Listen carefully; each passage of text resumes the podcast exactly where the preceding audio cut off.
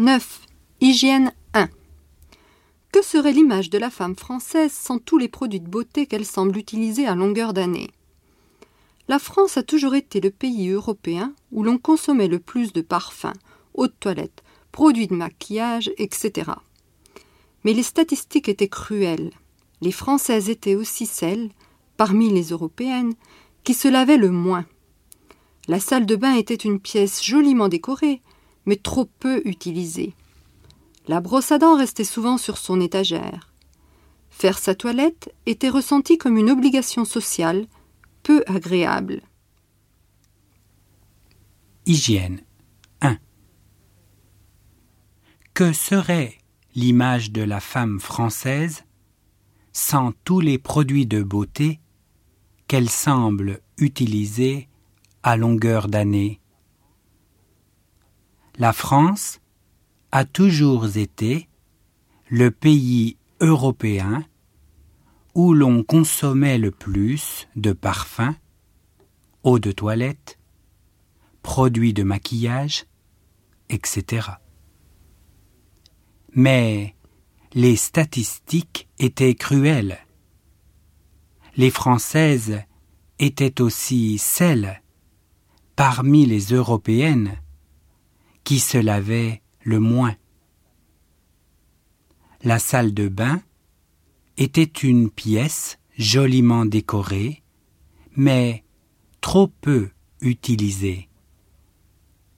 La brosse à dents restait souvent sur son étagère. Faire sa toilette était ressenti comme une obligation sociale peu agréable. 10. Hygiène 2. Mais depuis le début des années 1980, les choses ont bien changé. Des produits nouveaux, bains moussants, gel douche, etc., sont apparus sur le marché et prendre soin de son corps est devenu à la mode. Désormais, les chiffres de vente prouvent que les Françaises utilisent autant de savon, de dentifrice ou de shampoing que les Allemandes ou les Anglaises. Ouf, l'honneur est sauf.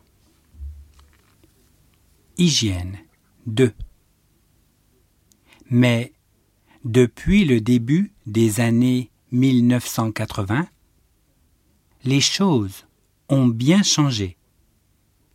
Des produits nouveaux, bains moussants, gel douche, etc., sont apparus sur le marché. Et prendre soin de son corps est devenu à la mode. Désormais, les chiffres de vente prouvent que les Françaises utilisent autant de savon, de dentifrice ou de shampoing que les Allemandes ou les Anglaises. Ouf L'honneur est sauf.